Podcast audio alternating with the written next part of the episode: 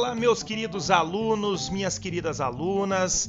Eu sou o professor Felipe Dalenogari, sou professor de Direito Administrativo, sou pós-doutorando, doutor, mestre especialista em Direito e estou aqui para trazer um projeto para vocês. Que projeto é esse?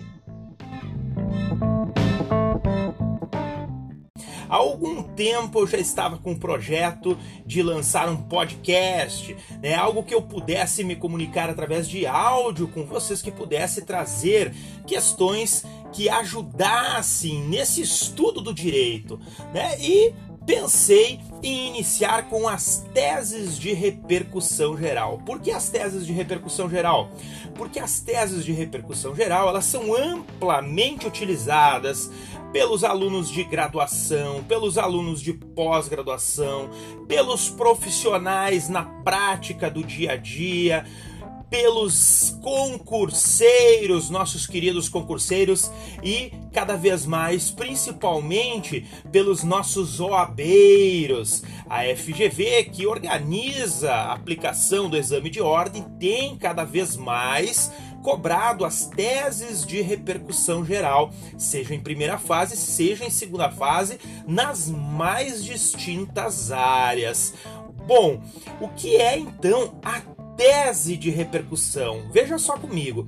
A emenda constitucional número 45 de 2004, ela inseriu como requisito de admissibilidade do recurso extraordinário ao Supremo Tribunal Federal, lá no artigo 102, parágrafo 3 a demonstração do que é repercussão geral.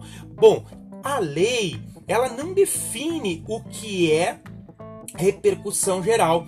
Agora, o artigo 1035 do novo Código de Processo Civil, ele traz né, uma, um semblante daquilo que poderia ser a definição de repercussão geral. Então, no recurso extraordinário, a parte deve demonstrar que aquela matéria não está distrita ao seu interesse único, ou seja, deve ser considerada a existência ou não de questões relevantes do ponto de vista econômico, político, social ou jurídico que ultrapassem os interesses subjetivos da causa.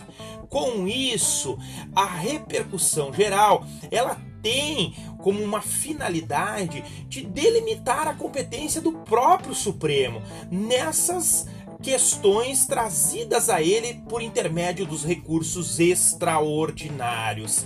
E principalmente uniformizar a interpretação constitucional sem exigir que o STF venha decidir múltiplos casos sobre a mesma questão constitucional. Então, na prática, aqueles recursos extraordinários que possuem um mérito decidido pelo Supremo, eles acabam vinculando e uniformizando a jurisprudência sobre aquela matéria. E aí, o Supremo Tribunal Federal tem fixado as chamadas teses.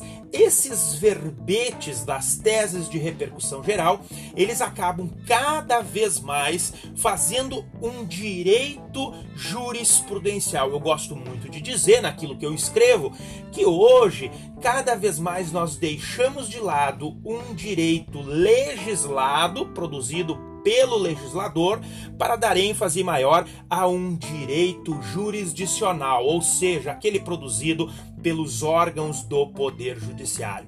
Então, como uma breve introdução do nosso podcast, que nós vamos passar a partir de hoje a trazer essas questões para vocês, são aí as teses de repercussão geral que vão atrair a nossa atenção em um primeiro momento. Nós pretendemos trazer todas as teses de repercussão geral do Supremo Tribunal Federal naquilo que envolve o direito administrativo.